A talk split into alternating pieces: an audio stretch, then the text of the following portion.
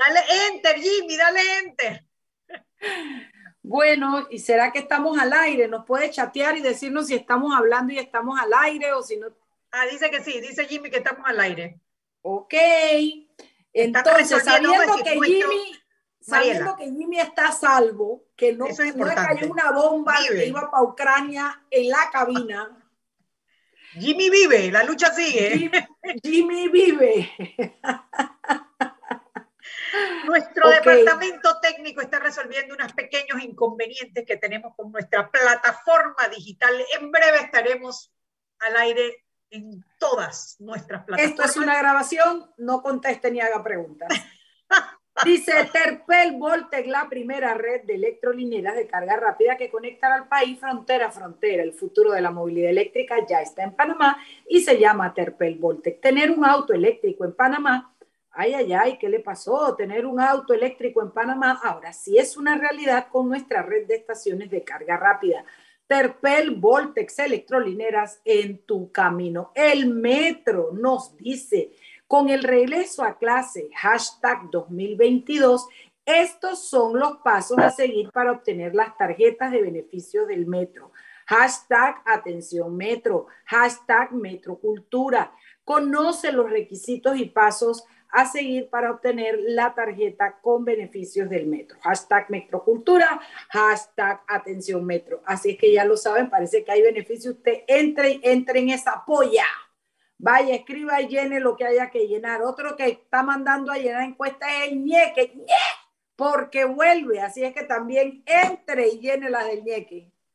ya tú estás súper inscrita como yo, porque yo quiero recibir ese primer capítulo al segundo que le den. Pero ¿dónde, ¿dónde me inscribo? No lo sé. Es que cuando terminas la encuesta, ella te pide un correo electrónico. ¿Dónde está la encuesta? Te pasaste dos calles. Primero, ¿dónde está la encuesta? el, el, el, neque, no ñeque, porque la ñ no existe en direcciones de URL, el nequenoticias.com. Métete y ahí tú llenas una encuesta como de cuatro páginas, pero está simpática. Está simpática, la hace rapidito. Y allí pones tus datos al final para que recibas el primer capítulo, para que seas de los primeros que reciban el primer capítulo. Porque el ñeque vuelve, es que esa Ay, noticia no lo hemos dicho el ñeque vuelve después de años, de varios años de estar fuera de combate, regresa la comedia de sátira, la sátira política más vista en los canales de YouTube panameños. El ñeque noticias. Yo estoy loca por volver a ver a, a Alvi, y a su tía Kiki, a Kiki, a Kiki, que es la novia, y su tía Cookie, su tía Pero Fíjate que yo entré al ñeque y dice el ñeque noticias, te sigue, pim pum pao, y entramos de una vez a la vaina de Zulay. Al, ah, debe ser que, a ti no te lo van a mandar, pues ya. Debe ser que a ti no te quieren. Entré al... Oye, yo casi parí un ñequecito de eso. Mira, yo entré al ñeque noticias y dice, megacenso, tú estás, tú estás ciega, Mariela Ledesma, yo te voy a mandar a cambiar esos lentes. Mira lo que dice. Vamos a ver. Nuevo video pronto aquí, ¿verdad? ¿Lo estás viendo? El ñeque noticias, ahora sí, es que ya me di cuenta que había entrado ahora a Twitter. Cállate la boca, no se lo digas a nadie.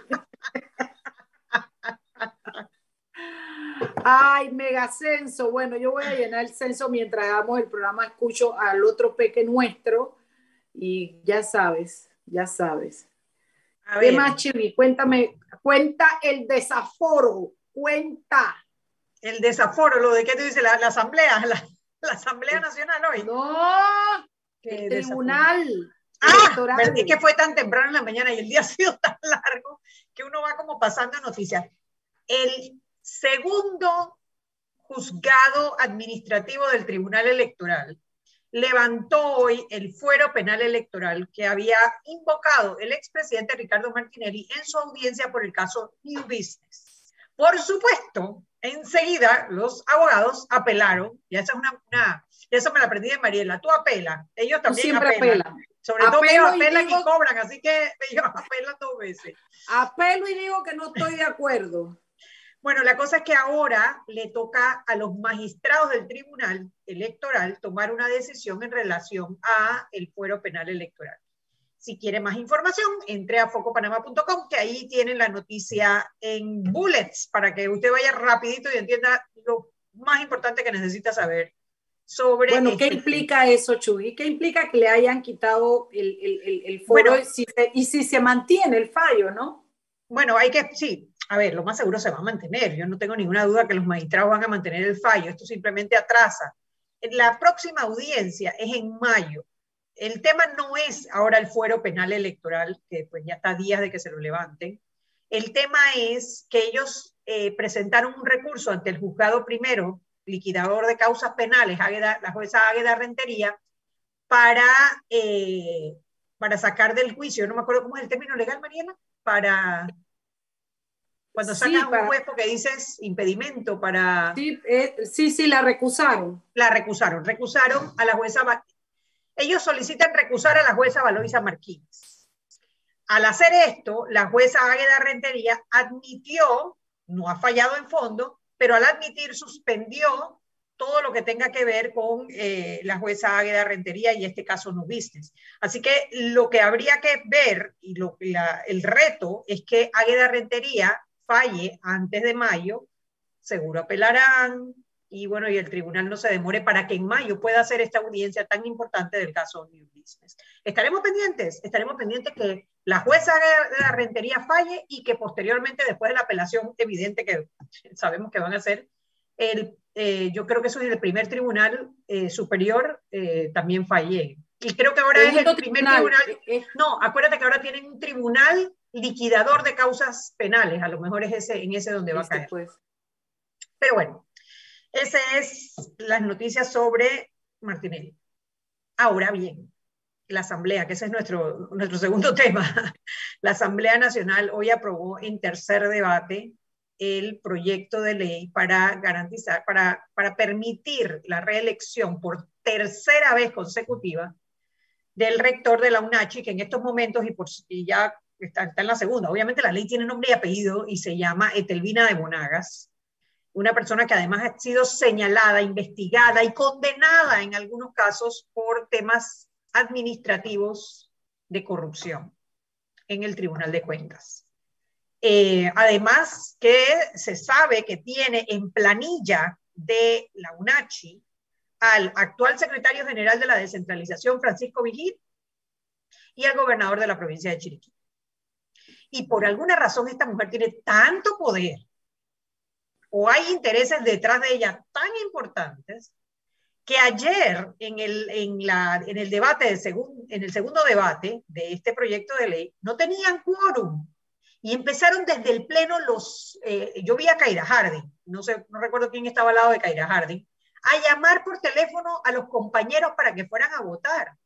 Y lo que me preocupa muchísimo, me molesta, me, decepciona y, y requiero una explicación más profunda, es que los votos los consiguieron por los diputados, por algunos diputados del partido panameñista.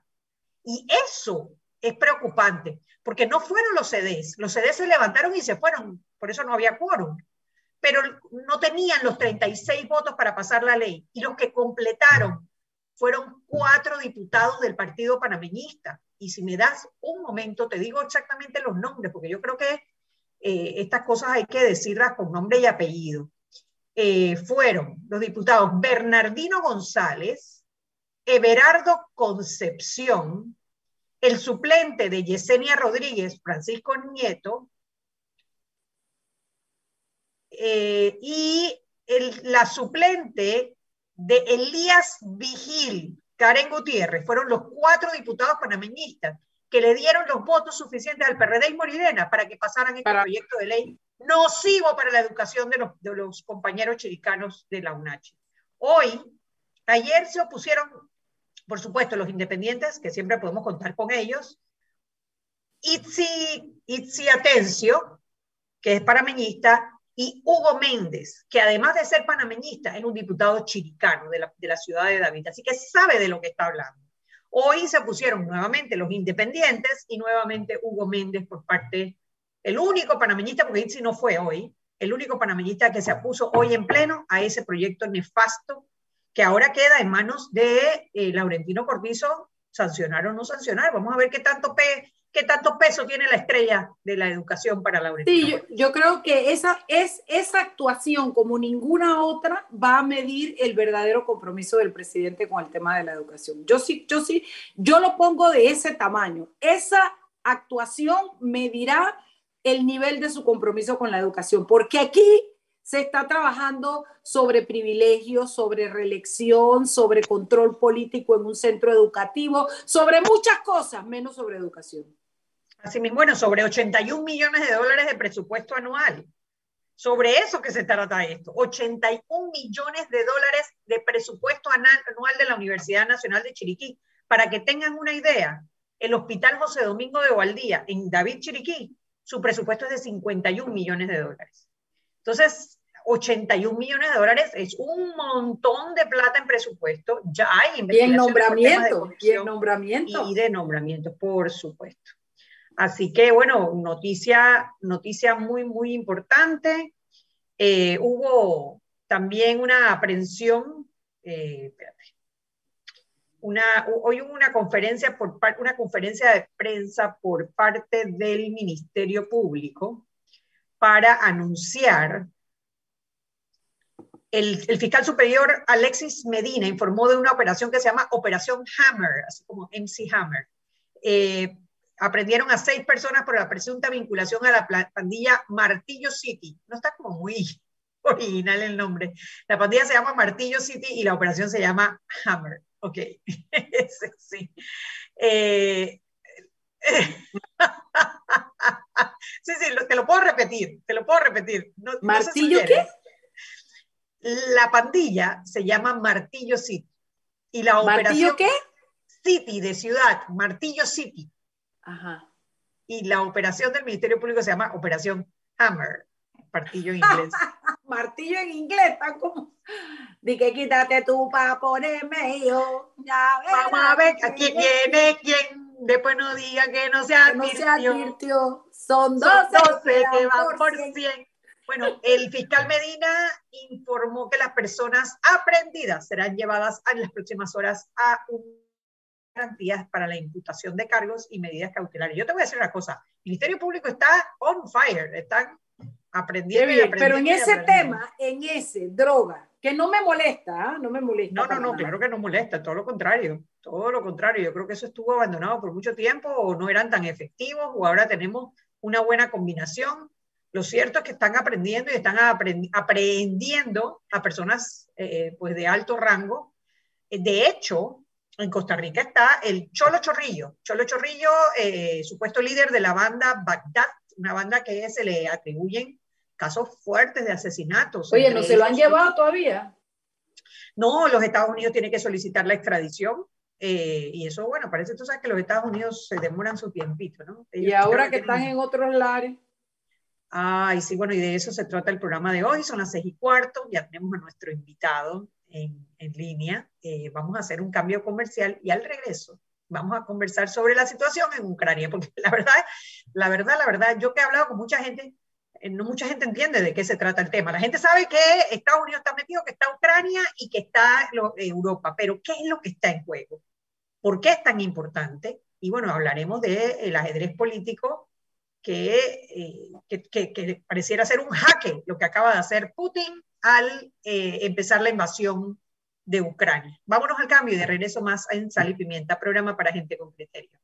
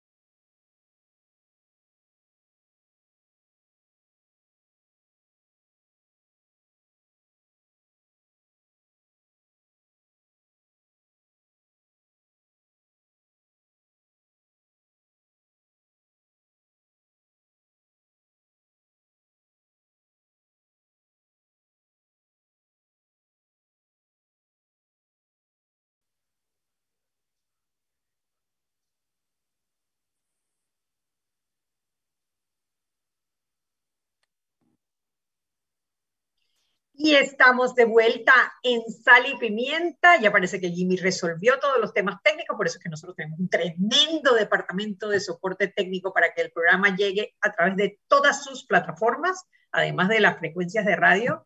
Por Twitter, estamos en Periscope y por YouTube, por YouTube. Después subimos el programa, así que usted no se puede perder. Y por radiopanamá.com no se puede, .com.cpa creo que es. Ahorita, ahorita verifico. No se puede perder nuestro programa. Mariela. Hoy, oiga, Terpel como aliado país reafirmando su compromiso con la sostenibilidad presenta Terpel Voltec, la primera red de electrolineras carga rápidas en conectar a Panamá de frontera a frontera. Hoy es el principio de una historia de transformación. El futuro de la movilidad eléctrica ya está en Panamá y se llama Terpel Voltex, electrolineras en tu camino. ¿Listo, Chubi? Bueno, eh, Anoche empezó oficialmente la invasión de Ucrania por parte de Rusia. Eh, esto, esto es más allá de un conflicto entre dos países, se está volviendo un conflicto a nivel mundial, en donde los Estados Unidos y Europa están enfrentándose, eh, ya anunciaron unas medidas descomunales, fue la palabra que utilizaron, en contra de Rusia por esta invasión. Eh, pero para comprender bien este tema, trajimos a nuestro peque, Luis Eduardo Martínez, para que, para que, porque él recientemente hizo un artículo sobre el ajedrez político, para que nos explique qué es lo que está pasando. Él, tiene un podcast de este, ese tema, se llama como el ajedrez político, es que se llama, ¿verdad? Correcto. Eh, bueno, buenas tardes, Janet, buenas tardes. Ay, te dejaste la barba. Todas cosas que quedaron después de la pandemia. Oye, eh, aclárame, el ajedrez político internacional, ¿en dónde está ese podcast?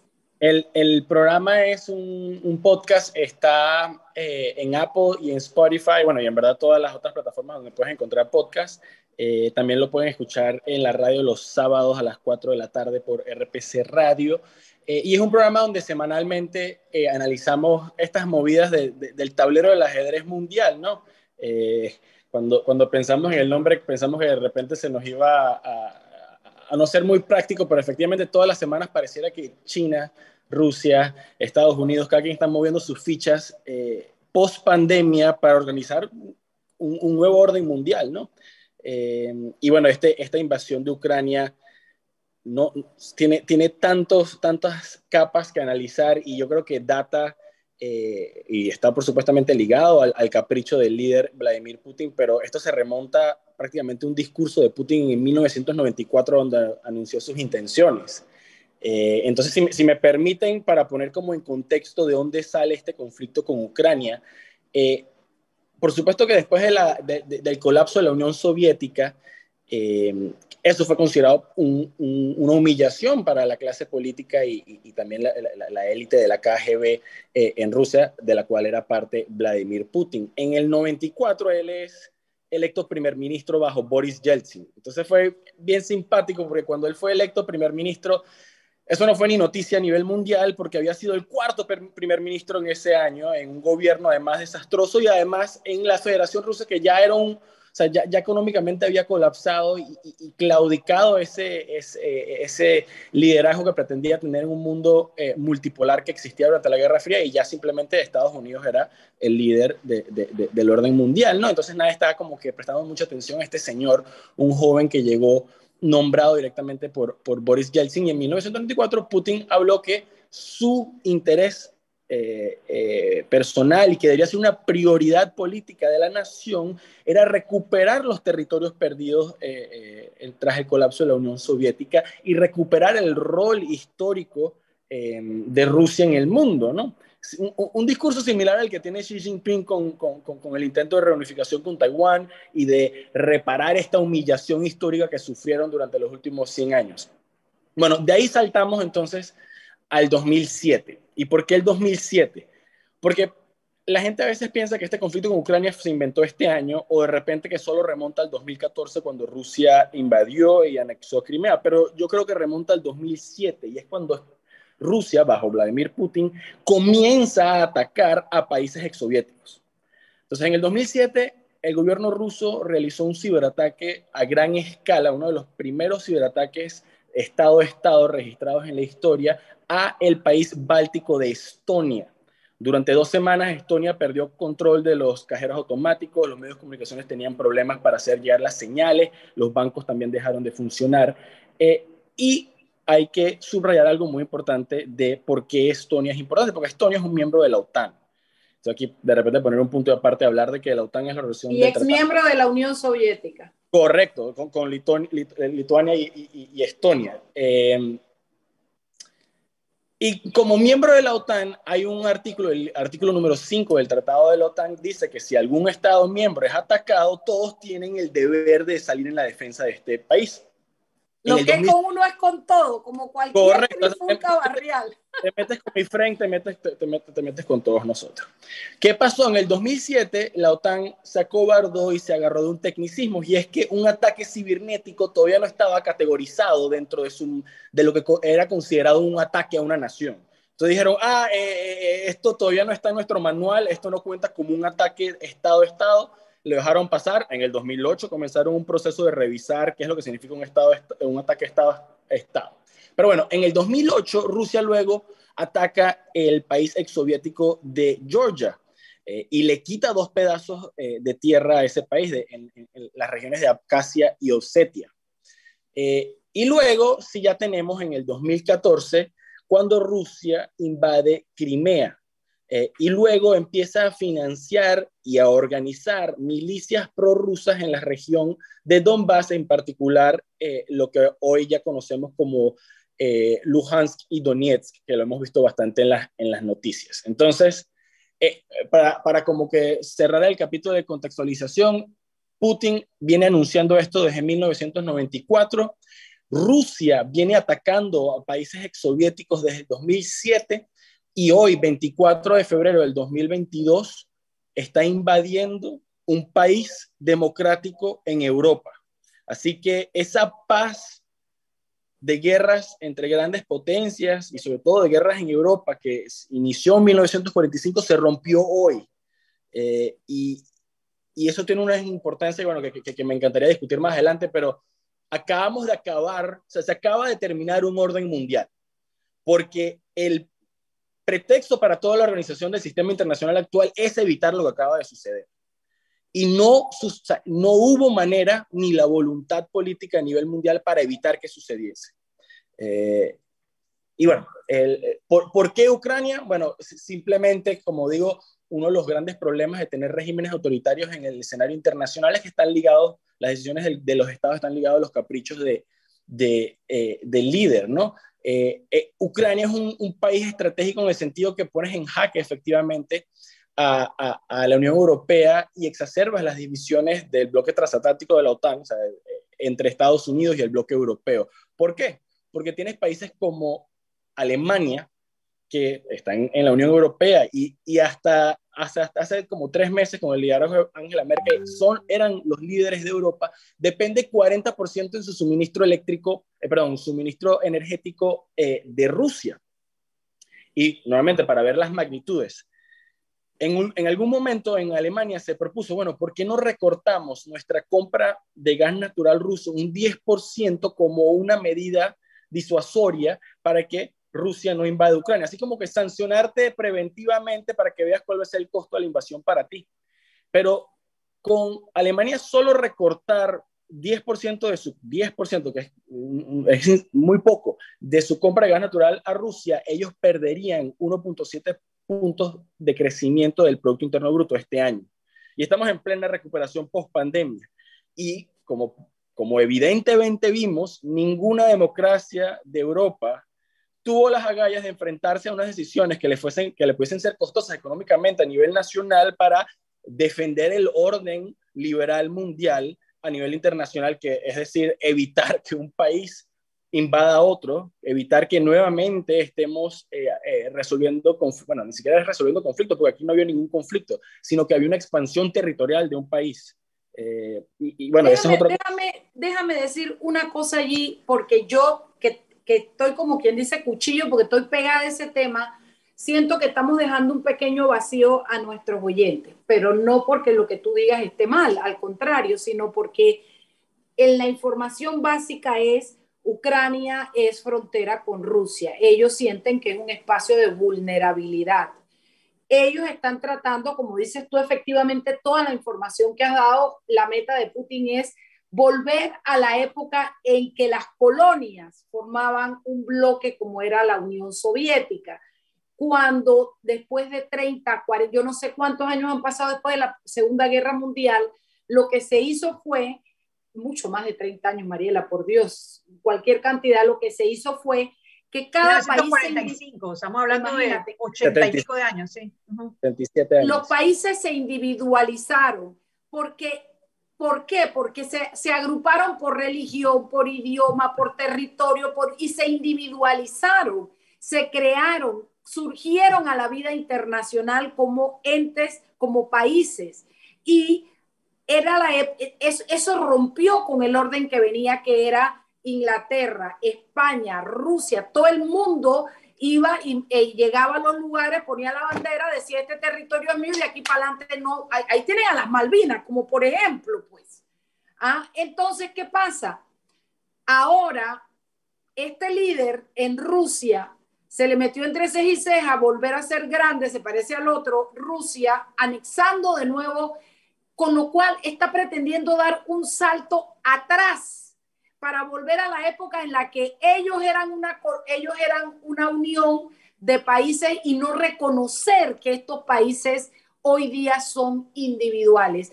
Mientras, mientras el mundo avanza hacia lo individual, él quiere volver hacia esa parte de la colonia. Y eso es importante que lo, sepan los oyentes. El pretexto de Putin es, es el siguiente, es que eh, la Organización del Tratado del Atlántico Norte expandió su membresía desde el colapso de, la Unión Soviética por más de 15 miembros más. O sea, desde 1991 30 la tienen ahora. Sí, desde 1991 a la fecha, 15 países en Europa se sumaron a la OTAN. Y entre ellos está, por ejemplo, Polonia, país exsoviético, eh, em, eh, Lituania, Estonia y, los, tres países bálticos se sumaron, que eran países exsoviéticos. Eh, y según el cuento de Putin, porque es un pretexto, es una justificación, según Vladimir Putin, esta eh, expansión de la OTAN amenazaba o, era un riesgo de seguridad para Rusia. Eh, que lo que quería o proponía en las últimas negociaciones era como que una línea de países colchones entre la OTAN y Rusia que no pudiesen unirse a la OTAN, en este caso eh, Ucrania. Ahora, es absolutamente absurdo que un país pretenda, como Rusia, negociar con la Unión Europea, la OTAN y los Estados Unidos las decisiones políticas de un país soberano que es Ucrania, que tiene todo el derecho a escoger cuáles son sus alianzas políticas y económicas y militares a nivel mundial, ¿no?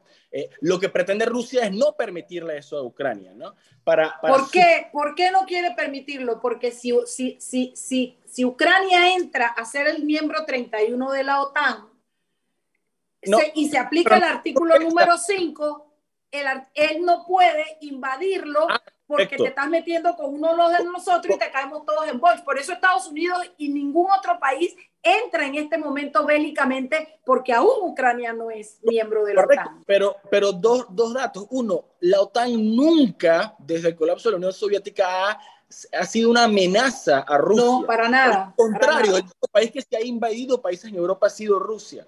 No Se hicieron lo de la vista gorda con Crimea incluso. No, bueno, eso fue algo trágico, o sea, eso es cobardía de Occidente, pero le tocamos ese tema en un segundo. Pero lo otro importante también es que inclusive esa idea de que Ucrania entrase en la OTAN, no es algo que está activamente siendo perseguido por la OTAN. O sea, simplemente fue una declaración hace como cuatro años en donde la OTAN dijo, bueno, les vamos a entregar un manual en el caso de que si ustedes quieran, tienen que cumplir con todos estos datos. es un proceso larguísimo, es como un proceso para entrar a la Unión Europea. O sea, tienes que, y parece que muy difícil también. Muy, muy difícil, no ha sucedido no es una amenaza para Rusia, esto simplemente era el plan de Putin y necesitaba un pretexto. Y el pretexto lo metió, o sea, como que para la historia lo dejó bien escrito, en el sentido de que, ¿qué pasó? Habían separatistas prorrusos en Ucrania. Luego montó un escenario falso donde supuestamente civiles prorrusos y rusos en Ucrania estaban siendo atacados. Luego reconoció legalmente, a través de una petición de la Duma, el legislativo ruso, a las repúblicas populares de Luhansk y Donetsk. A las dos separatistas. Ajá y luego, para, para cumplir con el formalismo, luego firmó un contrato de cooperación y seguridad. Y luego entonces dijo que iba a mandar tropas para mantener la seguridad. Y bueno, y ya hoy amanecimos con que no son unas tropas de seguridad, sino están bombardeando. O sea, entraron tropas al norte por Bielorrusia, al este por Rusia, al norte por Crimea. O sea, misiles saliendo del Báltico. O sea, hay más de 130 locaciones en el país que están siendo bombardeadas ahorita mismo. Y, y yo lo que quiero como que, que los radioescuchos se lleven es que, si bien esto está pasando en Ucrania, uno dirá, bueno, eso es Europa, eso es Europa del Este, eso es allá, esos rusos, esa gente que qué importa está sentando un precedente a nivel internacional. O sea, ya Vamos es... a hacer una pausa, vamos a hacer una pausa, porque precisamente en el próximo bloque quería ver por qué nos tiene que importar a nosotros en Panamá a 5.000 kilómetros de distancia. Vamos a hacer una pausa, vámonos al cambio y de regreso más en Sal y Pimienta, programa para gente con criterio.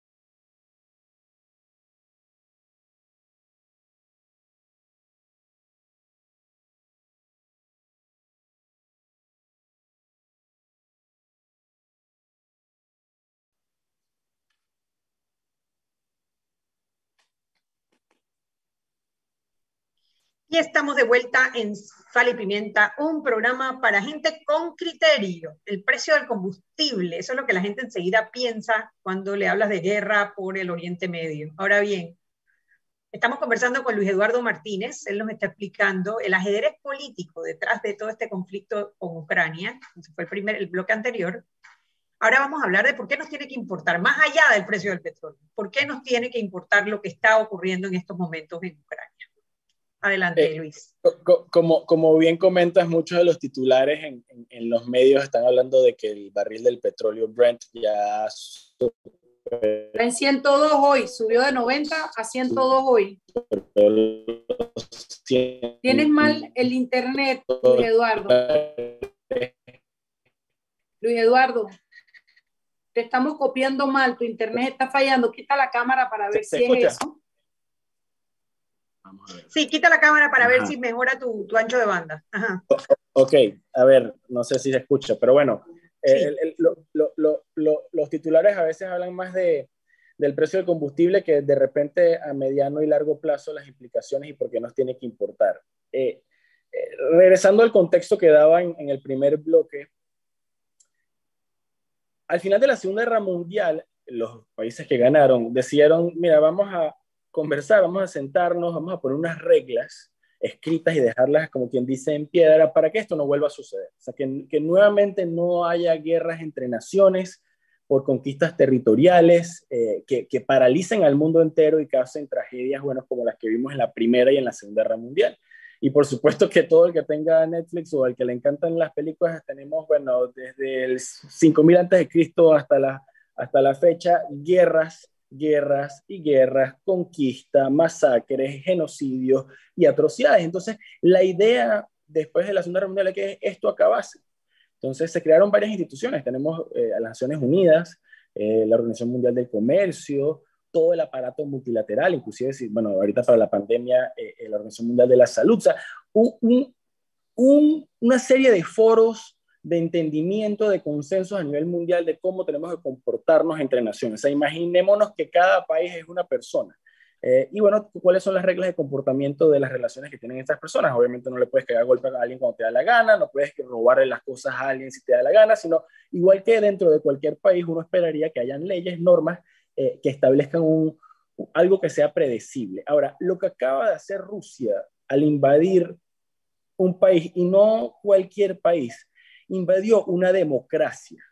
Eh, es algo que quiebra ese orden mundial que se construyó en 1945. Muchos yo sé que dirán, oye, no es la primera vez que un país invade a otro desde la Segunda Guerra Mundial, ha pasado muchas veces y tenemos a los Estados Unidos como el primer ejemplo de un país que ha invadido a otros, eh, eh, y inclusive en algunos casos como la guerra en Irak, entre otros, de manera unilateral. Ahora, no voy a condonar esas acciones, pero sí quiero subrayar que Estados Unidos nunca invadió en ninguna de sus 11 intervenciones militares desde 1945 a una democracia. Todos eran gobiernos autoritarios. Entonces, uno dirá, eso no es una excusa. No, no, no, no es una excusa, no estoy diciendo que es una excusa, simplemente vamos a ponerlo a un lado y decir, mira, esto es importante, nunca fue una democracia. Y desde 1945, ninguna democracia ha atacado a otra democracia. Eso no ha sucedido. Eh, y eso es importante. Y eso habla, por supuesto, bien del sistema democrático. También habla de que las democracias entre sí se tienen que defender. Eh, tenemos, por lo menos aquí en, América Latina, eh, en la Organización de Estados Americanos, en la Carta Interamericana también, hablamos de esa defensa de la democracia y de que todos los países tienen una responsabilidad para con otros. Por supuesto que eso se quebrantó con, el caso de Venezuela, el caso de Nicaragua y otros en donde la verdad es que la región no se puso de acuerdo. Bueno, un caso similar está pasando en Europa. La región no se puso de acuerdo, las democracias del mundo, pero en especial las de Europa, para detener una invasión de una democracia. Entonces, ¿por qué es importante? Porque senta ese precedente quiebra el orden mundial y ya tienes a países, bueno, en América Latina, Venezuela, Nicaragua y Cuba salieron a respaldar, a dar su apoyo a Rusia. y México está tambaleando. Y México está tambaleando. Y, perdón, y Argentina también eh, eh, eh, habló en, en términos medios. China no ha condenado la acción. El China problema es que México es miembro no permanente de, del Consejo. correcto y, tienes una serie de países que inclusive el gobierno panameño, no, por lo menos a menos que no he leído bien, no ha condenado. lamentaron. lamentaron. En mi humilde opinión, y eso esto, puede ser personal, pero es, y, y disculpa si suena fuerte, a mí me parece es patético que no el 100% de las democracias del mundo estén condenando abiertamente lo que está pasando. Y eso habla del estado del orden mundial. Que algo tan evidente como la invasión de un país a otro, porque por todo término de derecho legal es una invasión, o sea, no son fuerzas extranjeras bombardeando un país sin permiso ni, ni, ayuda, ni, no, o sea, simplemente es una invasión y hay un sinnúmero de países que están o en términos medios o ni siquiera condenando lo que está pasando. Y ese precedente entonces ahorita lo pueden usar los 55 países, eh, conflictos armados que hay en el mundo por disputas territoriales. Ese mismo precedente... Papá, ¿qué tal China y Taiwán? No, para allá voy, para allá voy. Hoy casualmente nueve aviones chinos del ejército chino eh, eh, eh, sobrevolaron el, el área especial, la zona especial aérea de, Taiwán. No creo que mañana vaya una invasión de Taiwán, pero ya tienes el precedente. Es como, y, y, por eso hablamos de que Crimea fue un monumental error, pero antes de que Crimea, Hablemos de Obama en el 2008 y hablemos de Rusia en Siria.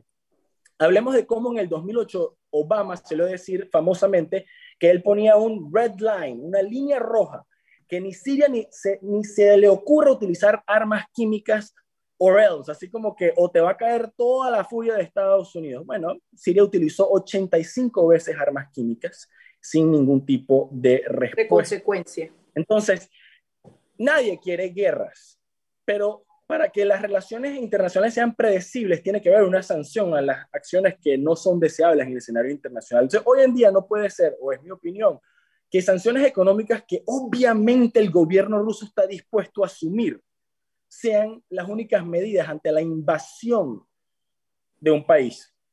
Ahorita mismo, supuestamente, según los medios ucranianos, ya hay más de 57 eh, eh, víctimas fatales registradas. O sea, ni debió haber habido y debe haber habido respuesta internacional. Eh, ahora tú dices, bueno, pero es que movilizar tropas de la OTAN a Ucrania es una provocación. No, no es una provocación, es una defensa. o sea, no, a nadie está quedando corto. Y ellos hablan de medidas descomunales. ¿Tú calificarías las medidas como descomunales, por lo menos las que han estado anunciando hasta, hasta hoy? Mira, eh, eh, yo por supuesto que, me la paso revisando eh, las opiniones de expertos a nivel internacional en la materia y a la fecha, puede que sigan creciendo las medidas, pero a la fecha, y a la fecha ya ocurrió una invasión, a la fecha las medidas que se le están aplicando a Rusia son menores que las medidas que se le están aplicando a Irán. Fíjate, le, primero que nada, le, le congelaron a los bancos rusos, todos. Le congelaron eh, y le aplicaron medidas a las grandes familias oligarcas que apoyan a Putin, a las instituciones rusas. O sea, yo creo que económicamente es muy costoso y sí me, yo no, me parece que sea, pero bueno, yo el experto es él pero lo que sí estoy de acuerdo es, es que no debe ser solo eso. Lo que pasa es que ahora ya Crimea fue el primer ejemplo, ya vamos por Ucrania el segundo ejemplo. ¿Qué falta? Yo, yo, yo, yo ah, respondiendo, pensemos en, en que estos son regímenes autoritarios y lo poco el que les importa a sus pueblos. Eh, eh, y lo digo en serio, porque uno dirá, uno siempre dice, bueno, pero es que no, la gente se va a levantar, las medidas económicas van a ser muy severas y el pueblo no lo va a aguantar y lo va a derrocar. Por favor, miremos a Venezuela. Eh, o sea, cualquier catástrofe económica no ha sacado el régimen de Maduro y es Cuba. autoritario. Cuba, exacto, por favor. Cuba quizás es el ejemplo más longevo que existe sobre medidas. las medidas pueden ser fuertes y la eh, Occidente puede estar apostando a una sublevación popular en Rusia. Ahorita mismo hay protestas eh, de cerca de mil personas en San Petersburgo Pero esto es, nuevamente, esto es un régimen autoritario, no tiene ningún problema. Se lo llevaron preso a todos, Luis Eduardo. 1.300 personas leí, no sé si aumentó. Eh, eh, eh, el tema de las sanciones, obviamente, bueno, y obviamente no iban a ser suficientes, que estas sanciones ya se las comentaron, ya, ya se sentaron en la mesa con ellos y le dijeron, mira, vamos a hacer esto, igual hizo lo que le dio la gana. y además, por supuesto, hay que ver el peligro del mundo del mañana y es esa alianza entre Rusia y Pekín. Eh, porque eh, eh, durante la inauguración de los Juegos Olímpicos de Invierno en, Pekín, Vladimir Putin viajó presencialmente a, a, visitar a su amigo Xi Jinping y literalmente, imagínense ustedes el, el, ego de este Vladimir Putin y que él haya dicho que él iba a ir a consultar con su aliado en, en, en Beijing o en Pekín sobre las medidas a tomar en Ucrania. O sea que eh, guerra anunciada no mata soldados, bueno, sí mata soldados, lo está, lo está matando y lo que estamos perdiendo es la democracia a nivel mundial. Eh, se están formando una banda de autoritarios a nivel mundial que se tienen el apoyo. O sea, pensemos nuevamente, qué locura que Venezuela, Cuba, Nicaragua eh, estén apoyando a Rusia a invadir Ucrania, que China no esté diciendo nada, que Estados Unidos tenga un liderazgo como el de Joe Biden, que en verdad no inspira ningún tipo de confianza, que Alemania tú, tiene un canciller mudo, que no existe. Eh, y que lo que más se puede hacer es, al igual que en los tiroteos en Estados Unidos, elevar plegarias y lamentar sucesos, pero cero acción, ¿no? Elevar plegarias y lamentar sucesos. Mira, no lo pudiste haber terminado mejor. Gracias Luis por acompañarnos. Yo creo que estuvo bien, bien clara la explicación. Te seguiremos llamando porque esto pues apenas empieza. Lamentablemente. Sí, lamentablemente. Y a ustedes, eh, vámonos al cambio, que de regreso, ahora sí, Mariela dice, ¿quién paga la cuenta? Vámonos al cambio. Gracias, Luis. Gracias, Luis.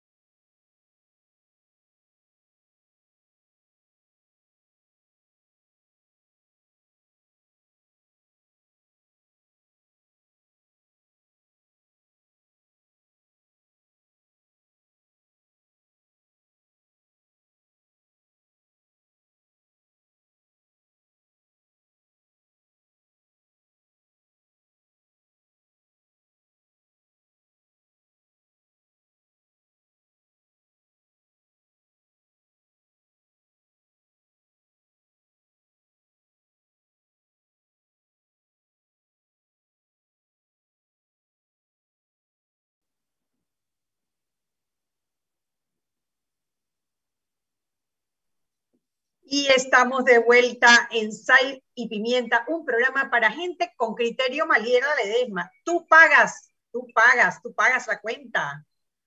No, no, no. Yo creo que la paga Vladimir Putin, la paga esta, esta invasión que nos tiene. No estamos en un conflicto internacional todavía bélico, pero nos tiene a un borde de eso. Eh, yo creo que yo, los, gringos no son santitos ¿ah? en materia de invasiones y de vamos a nos pairar que hay armas nucleares y después, ay, no había nada, sorry, Perry Morri. Y después Siria y se creó toda esa situación con, con, con, con, esos terroristas en Siria. En fin, no son santos, pero un punto que acaba de decir Luis Eduardo me parece y es que los gringos no invaden democracia. Es, no hay, por eso me molesta tanto el Trump con sus declaraciones que ha hecho, que prácticamente dice, bueno, que como yo Biden es como es, entonces los rusos hacen lo que quieren.